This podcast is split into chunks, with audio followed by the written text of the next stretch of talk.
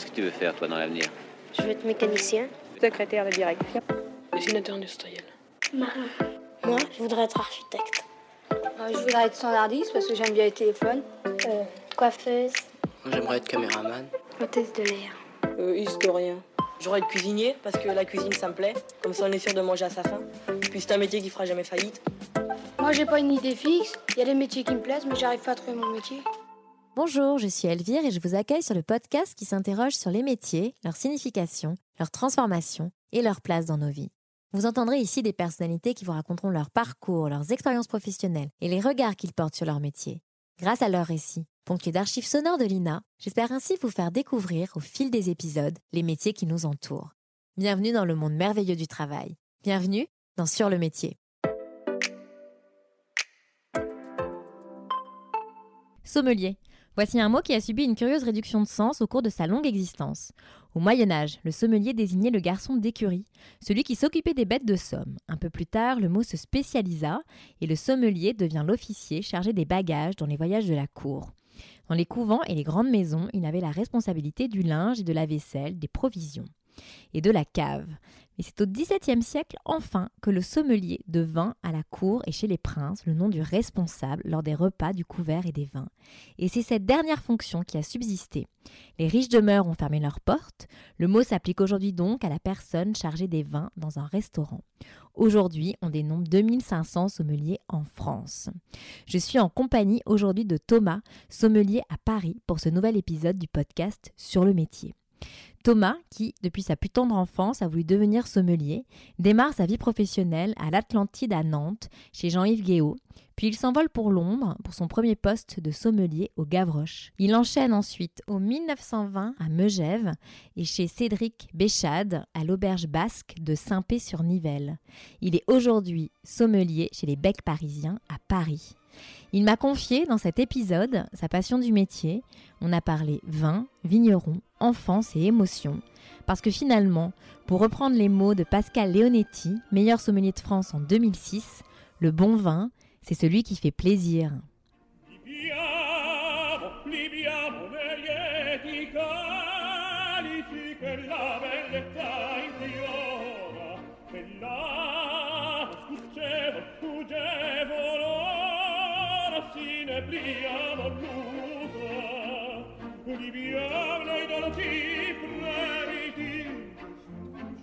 Merci Thomas de ta venue.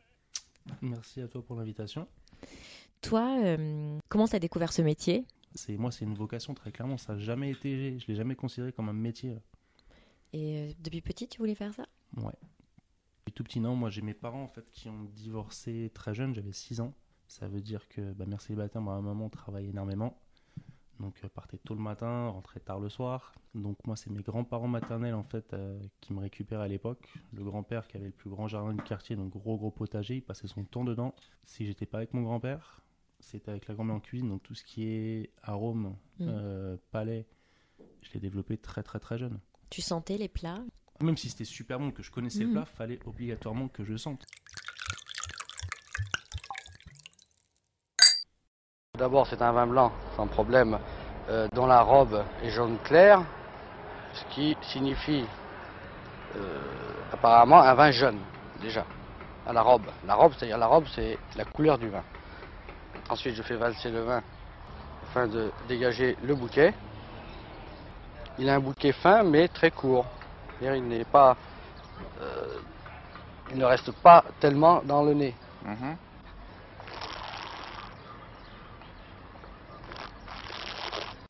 Je peux déjà vous situer l'année. Déjà Euh, Oui. L'année, de toute façon, je ne me trompe pas, c'est du 72. Maintenant, reste à définir la région. Vin tout d'abord au point de vue euh, dégustation organoleptique, qui est très sec, très nerveux, frais en bouche. 72, pas. hein, c'est ça, vous avez dit? Pour l'année, oui. Oui, et la, la Maintenant, région euh, je situerai tout de même dans la Bourgogne.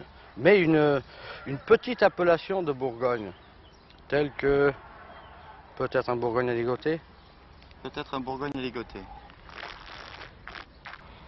Alors une réponse maintenant, monsieur Melconian. Mon verdict, Oui. eh bien moi, euh, je crois l'avoir défini en tant que Bourgogne à ligoter 1972. Ben, votre avenir n'est pas compromis, rassurez-vous. C'est bel et bien 72, Bourgogne, à ligoter. Donc c'est une archive de 1975 où il y a une dégustation de vin à l'aveugle. Mhm. Comment tu arrives à te rappeler en fait? Est-ce que c'est euh, l'émotion? Au-delà de l'émotion, c'est les connaissances, l'investissement. Le fait de connaître tes cépages, les typicités des cépages en fonction des régions, en fonction des appellations, en fonction des types de sols, du style du vigneron. Et le fait d'avoir euh, dès l'enfance humé euh, tout un tas d'arômes, est-ce que tu penses que c'est quand même quelque chose qui a vraiment euh, éduqué euh, ton palais Ouais. dès le plus jeune âge? Décisif, très clairement. Par exemple, on parle de l'enfance. Moi, je sais que du côté euh, paternel, ma grand-mère, à chaque fois qu'on repartait de chez elle, à nous balançait en fait des petites pastilles Vichy. On avait droit à la, à la petite Mhm, boîte qui nous mhm. sortait avant de passer la porte, pastilles Vichy et les bonbons à la violette. C'est-à-dire que moi, je sais que dans le vin, je suis hyper sensible à l'arôme de violette. C'est un truc, c'est ancré, et ça ressort instinctivement en fait. Et j'ai toujours le souvenir en fait justement de la grand-mère à ce moment-là qui revient, du bonbon à la violette en passant la porte. Oui, donc c'est les parfums de l'enfance qui remontent C'est ça. quand tu bois du vin. c'est toujours lié à l'émotion. Le cerveau va Mhm. marquer, en fait, euh, va ancrer l'information justement par l'émotion. ouais. Moi, je trouve ça assez fascinant quand même de me dire, mais comment est-ce qu'on peut deviner des vins à l'aveugle? Quelles sont les techniques Comment tu te rappelles en fait? Comment tu fais? Comment tu fais? Alors déjà, les raisins ont des particularités en termes d'aromatique. L'élevage en fût de chêne, Mhm. si c'est plus ou moins marqué pareil, va marquer le vin en termes de couleur. L'évolution aussi des cépages Mhm. dans le temps. Plus ça va vieillir en fait dans le temps, plus les couleurs voilà, vont évoluer. C'est plein de petits indices comme ça, mais encore une fois, c'est un entraînement perpétuel. C'est euh, sur une vie. T'as toujours voulu faire sommelier Ou travailler dans le vin? Quand, euh, alors j'avais quoi? Peut-être 10, euh, 10, 11 ans. Quand je me suis dit, ouais, je, veux- je veux faire ça, ouais. Donc tu savais ce que c'était? J'ai même plus souvenir en fait de, de cette information, mais je sais que c'est ce que je voulais faire. Goûter le vin. Quatrième, tu as un, un stage, euh, je crois que c'est une semaine. Aujourd'hui, ça se fait en troisième, mais à l'époque, nous, c'était en quatrième, et moi, je l'avais fait chez un caviste. hein. Caviste qui existe toujours d'ailleurs aujourd'hui. Et la première approche des vins, bah, je me rappelle encore d'ailleurs ouais, de ce qu'il m'avait fait déguster à l'époque, mais c'était vraiment en fait son approche. Je crois que c'est un des premiers en fait qui justement m'a donné cette philosophie, le fait de pas boire une étiquette. C'est quelqu'un qui a une culture du vin, une approche du vin qui est exceptionnelle, très simple, très humble aussi, mais par contre avec des sélections très très très très pointues. ouais. Toi, ça fait 13 ans que tu fais ce métier? Euh, moi, j'ai débuté en 2003. J'ai eu la chance d'avoir mes premiers patrons en fait qui savaient que je voulais être sommelier et qui m'ont laissé ma, ma chance en fait directement dans le vin. Donc même si j'étais euh, à la base sur un BEP en salle, je gérais déjà en fait les vins. Un petit peu de service quand même, mais essentiellement c'était du vin.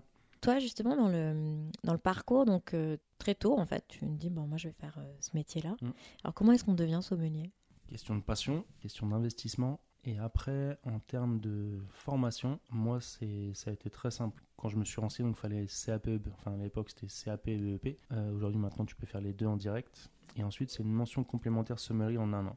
Donc en fait, c'est trois. Et après, tu peux même faire des BEP, des masters. Encore une fois, c'est pareil, j'étais tellement déterminé, même s'il avait fallu bac plus 10, j'aurais fait bac plus 10. Même à l'époque, je voulais vraiment être le meilleur. L'objectif, en fait, c'était, c'était vraiment ça. Je me suis retrouvé, en fait, dans un univers où, d'un coup, tout me passionne. Moi, j'ai eu la chance à l'époque de, enfin, de toujours tomber sur des passionnés quand j'étais en formation, que ce soit en restaurant, en cuisine ou en salle, hein, bien sûr. Et euh, au niveau des professeurs que j'ai pu avoir, et notamment moi en mention sommellerie, euh, j'ai vu franchement deux monstres. Un sur la partie gastronomie, justement, Francis Seultre, et Patrick Rigour pour la sommellerie. ouais. Mais sommelier de terrain, continuellement, en fait, voilà, sur le terrain, avec un rapport euh, particulier euh, avec ses vignerons, Mhm. ses bouteilles. Et en termes de transmission, j'ai eu la chance d'avoir des gens comme ça, ouais. C'était des guides, c'était des mentors? Ah bah, c'est clairement des mentors. C'est pour ça que le professeur, en fait, a un rôle essentiel, mais ça pour n'importe quel corps de métier, je pense, à partir du moment où ça demande un investissement constant et où c'est nécessairement aussi une passion.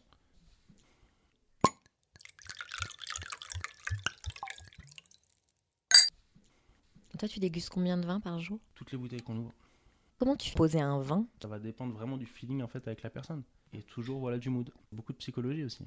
C'est un métier de psychologie, Ouais, donc. Énormément, énormément. Pour réussir à capter justement en fait ce que la personne en face de toi va, surtout ce qu'elle attend de toi. Beaucoup, sans forcément être connaisseur, amateur, amateur, ou même des gens qui sont des gros connaisseurs, de gros amateurs, souvent même ils veulent se laisser guider. Ils ont déjà leur petite idée, ils ont fait le tour de carte, ils ont leur petite idée, Mhm. mais c'est juste voir avec la personne qui est en charge du vin si à la limite il n'y a pas un petit truc voilà, pour me surprendre en fait, sortir un petit peu les sentiers battus. C'est pour ça beaucoup de psychologues, tu as des gens qui viennent, qui veulent au Mhm. contraire totalement se laisser guider, ils sont dans un moment de détente, ils sont pas là pour justement réfléchir, se prendre la tête, juste profiter de l'instant. Et dans ce cas-là, toi ton rôle ce sera justement en fait de les soulager à ce niveau-là. Tu- Moi, je sais que je prends toujours le maximum d'informations, au-delà du budget, mais juste en fait sur ce que les gens apprécient en général. S'ils ont, moi, je sais pas, des cépages, des vins qu'ils Mhm. ont dégustés régul- enfin, récemment, Mhm. un vigneron en tête ou un style, et à partir de là, par rapport à toi, ta sélection en fait sur ta carte, tu leur proposes. Et justement, comment tu fais ta sélection? Comment tu construis une carte? Alors, euh, moi, là où je travaille, on est sur Paris, capacité forcément limitée. Tu peux pas te permettre d'avoir justement des références entre parenthèses inutiles. Mhm. Le but, c'est que les stocks tournent et surtout que les vins soient en adéquation avec la cuisine du chef. Donc, on essaie, nous, d'avoir un stock qui tourne régulièrement avec des très, très, très belles références. Quand je parle de très belles références, c'est pas forcément en termes de tarifs. C'est toujours travailler en fait avec des vignerons, toi, qui te font vibrer. Soit qui sont dans la même philosophie un peu que toi, euh, dans le même état d'esprit et surtout qui sont des passionnés. Ça, c'est un critère pour toi sur ta sélection moi, des ouais. cartes des vins. Pour moi, c'est un critère, ouais, très clair. Faut que j'aime en fait justement ce que je vais vendre. Les licornes, c'est des vins qui sont. Comment on pourrait dire ça? Dont tu entends parler quand tu es en formation, mais que tu pourras presque jamais goûter. Et sur- surtout à notre époque. Moi, j'ai eu la chance de débuter euh, début des années 2000. Donc, moi, j'ai connu la transition entre justement l'ancienne garde de sommeliers, donc des Philippe Forbrac, des Olivier Poussier, des Jean-Claude Jambon.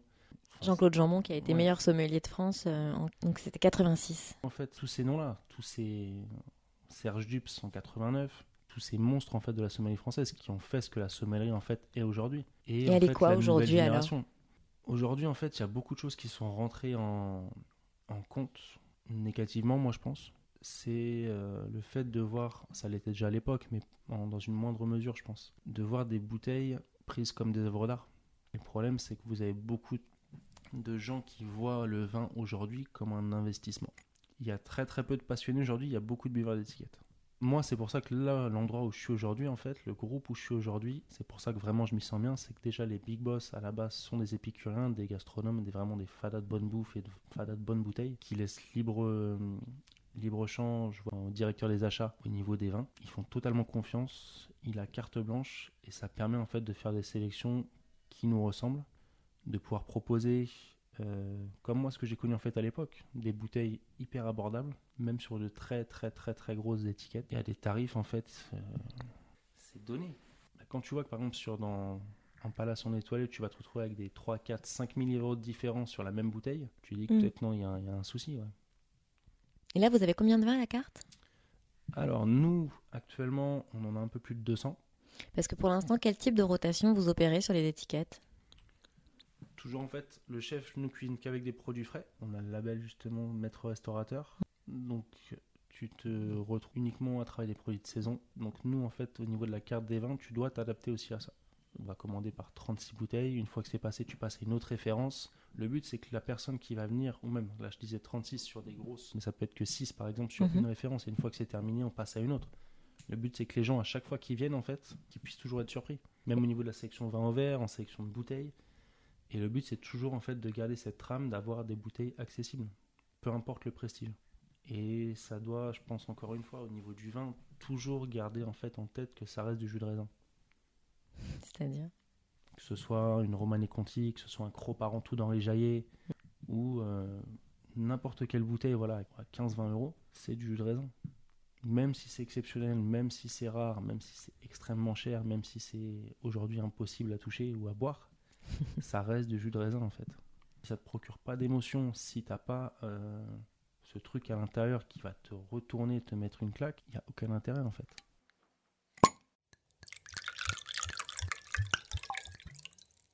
Le vin, c'est vraiment extrêmement complexe en soi à, à faire. C'est que de base, tu es déjà tributaire en fait de la nature. Complètement. Euh, toi, tu es juste là pour accompagner en fait. Tu pourras faire tout ce que tu veux si euh, la nature a décidé que non, ça passera pas, ça passera pas. Ouais, tu si pourras ça faire ce que givre. Tu veux, traiter Mm. comme tu veux, faire, ça passera pas. Pour ça que c'est vraiment des métiers en fait de passionnés, mais c'est un métier qui peut être entre parenthèses vraiment ingrat. Ouais. Tu peux t'y Ouais. mettre et c'est pour ça que vraiment en fait, euh, enfin quand tu, tu parles beaucoup avec les vignerons, c'est toujours cette notion un peu justement de bébé qui. euh, Enfin, c'est un enfant quelque part, ta vigne. C'est ce qu'ils disent Ah ben c'est ouais, ce le champ lexical qu'ils utilisent en tout cas Ouais, voilà, il y en a qui vont te le dire clairement en fait. Ouais, c'est mon bébé, c'est c'est mon quatrième, c'est mon cinquième enfant, voilà, très clairement. Parce que justement, tu l'élèves en fait. Si de rien, tu l'élèves, tu le vois grandir, t'en prends soin. C'est non non, et faut vraiment beaucoup d'amour pour faire un grand vin. ouais. Alors, euh, je vais te passer une archive de 1967 Ouais. qui fait écho à ce que tu dis. C'est un sommelier qui s'appelle Marcel Besson, qui est sommelier au relais gastronomique à Paris-Est et à la Tour d'Argent. Ok. Et euh, je vais te passer cette archive. Moi, il faut d'abord aimer le métier. C'est un métier pas comme les autres, et il est assez spécial. Et il faut surtout avoir beaucoup de connaissances en même temps, savoir que le vin, c'est un, monsieur, c'est un seigneur qui, qui a besoin de, beaucoup de, soins, aussi bien dans les caves que même euh, là-haut dans les salles où on les sert. Et c'est un monsieur qui... C'est un personnage, le vin. Il a sa gestation, il a sa naissance, il fait ses maladies d'enfance, il a sa maturité, il a sa vieillesse. C'est un grand personnage. Et il faut le traiter comme tel. Et le boire également comme tel. Je trouvais que cette archive faisait vraiment écho à ce que tu viens de dire. Toi, comment tu t'envisages ton métier? Moi, je pense que c'est énormément en fait justement d'émotions. Le sommelier, je le vois vraiment comme ça, comme un passeur d'émotions. ouais. Et c'est pour ça que c'est essentiel pour un sommelier et c'est ce qui devrait être mis en avant même dans les écoles hôtelières, dans les centres de formation, c'est que le lien au vigneron en fait, c'est vraiment la base. Faire des salons, goûter euh, en local, c'est très très bien pour voilà, affûter ton palais, travailler ta mémoire, mais ça a ses limites. Qu'est-ce qui va faire la différence entre deux sommeliers justement? Celui qui va sur le terrain, rencontre les vignerons, voit un peu justement tous les, tous les aléas qu'il peut y avoir en termes de climat, euh, de sol, et entendre surtout le vigneron en fait en parler justement, te donner des anecdotes que personne n'aura, et le sommelier qui reste dans son restaurant, dans son palace, dans sa cave, et qui attend en fait que les vignerons viennent à lui. À chaque fois que je vais en fait justement chez les vignerons, beaucoup, pour pas dire tous, te disent les sommeliers on vous voit jamais, ou très très rarement.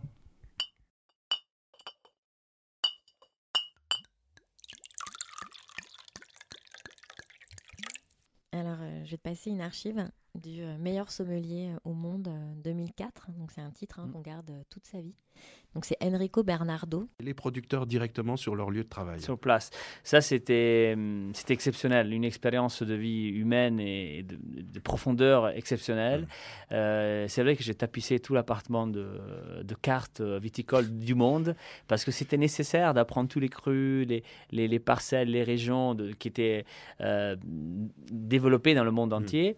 Euh, mais en même temps, ça suffisait pas. On peut pas apprendre à déguster un vin sur un livre. Il faut le vivre, il faut, le, il faut entendre parler quelqu'un de son propre vin. Bah, alors, vu votre parcours, Bernardo, à 28 ans, on n'a pas le temps de sillonner le monde et puis de découvrir sur le terrain tous ces, euh, ces bienfaiteurs. Ben, j'ai eu la chance, j'ai eu la chance, 4 ans, j'ai consacré les dernières 4 ans avec le tour du monde des vignobles. Alors j'ai j'ai destiné tous mes vacances, tous mes, tous mes jours de repos, tout- tous les moments libres dans, dans le départ et dans la visite d'un vignoble. Et j'ai des souvenirs excellents parce qu'aujourd'hui, euh, quand je parle d'un vin client, je parle d'une expérience, je parle d'un vécu, et je parle d'un homme, une personne qui Mhm. fait le vin. Et ça, c'est c'est impayable. Je pense que c'est encore plus beau qu'avoir gagné le titre mondial. C'est c'est une formation de vie même. C'est exactement ça. C'est ça ta philosophie C'est ce qui va faire en fait la différence entre justement le sommelier qui attend que le vigneron vienne dans son restaurant lui faire déguster ses vins. La seule chose que tu auras sur le moment en tant que sommelier, c'est l'émotion de la cuvée qui t'aura le plus marqué entre parenthèses. Mais qu'est-ce que tu vas aller raconter à ton client que ton client ne pourra pas trouver sur internet ou en appelant le vigneron? L'information que le vigneron va te donner dans ton restaurant en se déplaçant lui vers toi, c'est la même information que ton client pourra obtenir de lui. Si tu te déplaces, que tu vas sur son c'est exactement c'est ce qu'il disait, sur son terrain de jeu, de toi-même tu pourras te faire ta propre expérience en fait de son de son vignoble. Il y a la rencontre humaine avec le Ouais. vigneron fondamentale. Ouais. C'est vibratoire carrément. C'est vibratoire. Il y a certains vignerons, moi je sais qu'avec qui c'est passé, mais waouh, tu comprends pas. T'es vraiment dans l'instant, dans le moment présent. C'est impressionnant. C'est indescriptible. Et pour le coup, moi, ça me l'a fait en Anjou avec Patrick Baudouin. Un gros, gros passionné, en fait, de- du chenin, comme je le suis. Il a un regard enfantin Mhm. sur, euh, sur son vignoble, sur lui-même. Et même, vous le voyez, son, le regard, en fait, qu'il a, tu peux que l'aimer. Il est impressionnant. Patrick Baudouin, vraiment impressionnant. Euh, après, je sais que dans, avec d'autres, même sur des gros domaines qu'on a pu faire, c'est froid. T'es pas à l'aise. Donc, au moins, t'es- tu goûtes, t'es sur Mhm. place. Mais c'est pas les meilleurs souvenirs que, que je vais regarder. C'est pour ça qu'encore une fois, le contact humain va être essentiel et toujours voilà ce côté feeling. Les anecdotes, tu les racontes bien sûr à tes clients derrière.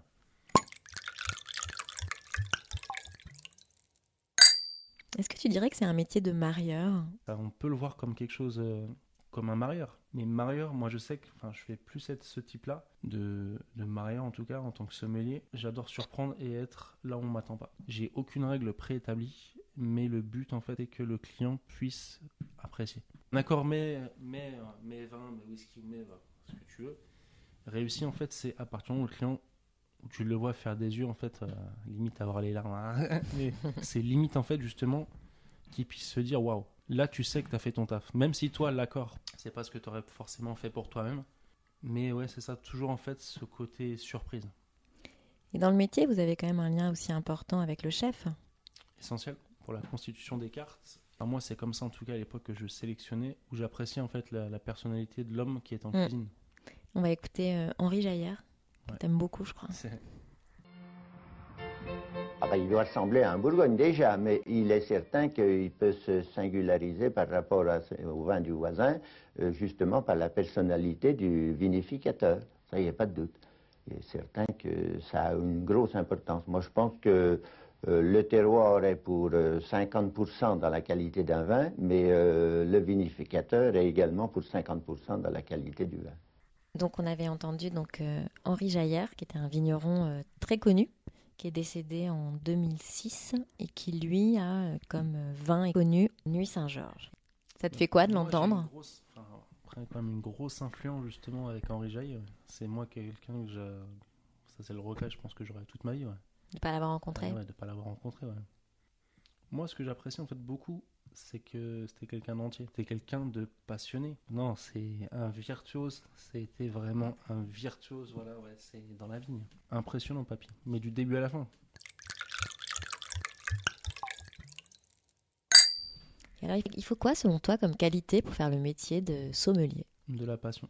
C'est de la passion, quoi qu'il arrive. Et pas d'ego. De la passion, pas d'ego. ouais. la, il faut aussi être un peu psychologue, tu disais?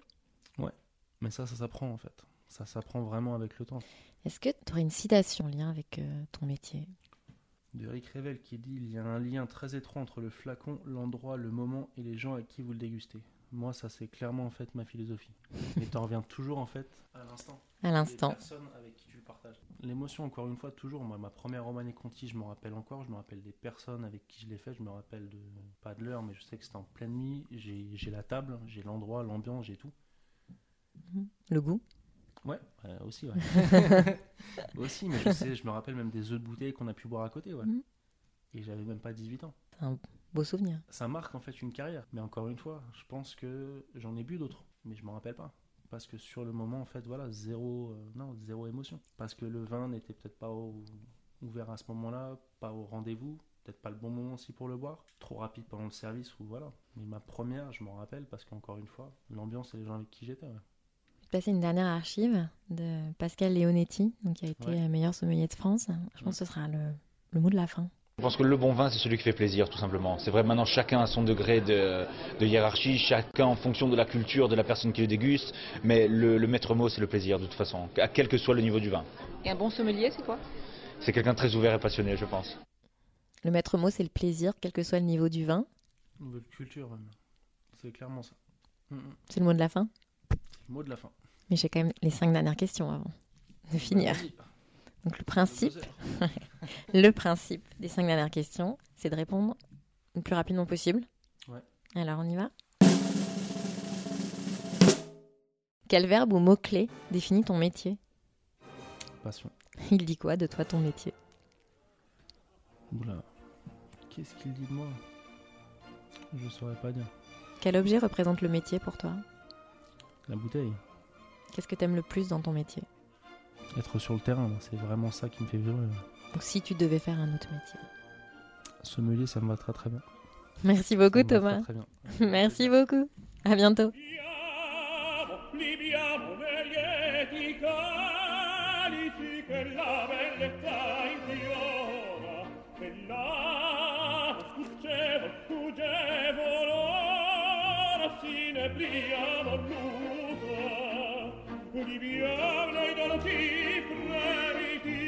Si cet épisode vous a plu, n'hésitez pas à le mentionner avec des pouces, des cœurs et des étoiles sur vos plateformes d'écoute préférées et pour suivre les coulisses du podcast. Rendez-vous sur le compte Instagram sur le métier podcast ou sur le site internet sur le métier.com. La semaine prochaine, je reçois Lisa, Lisa Bloom, comédienne, actrice, ancienne chanteuse du groupe Elephant qui joue actuellement tous les mardis soirs à la Nouvelle Scène à Paris.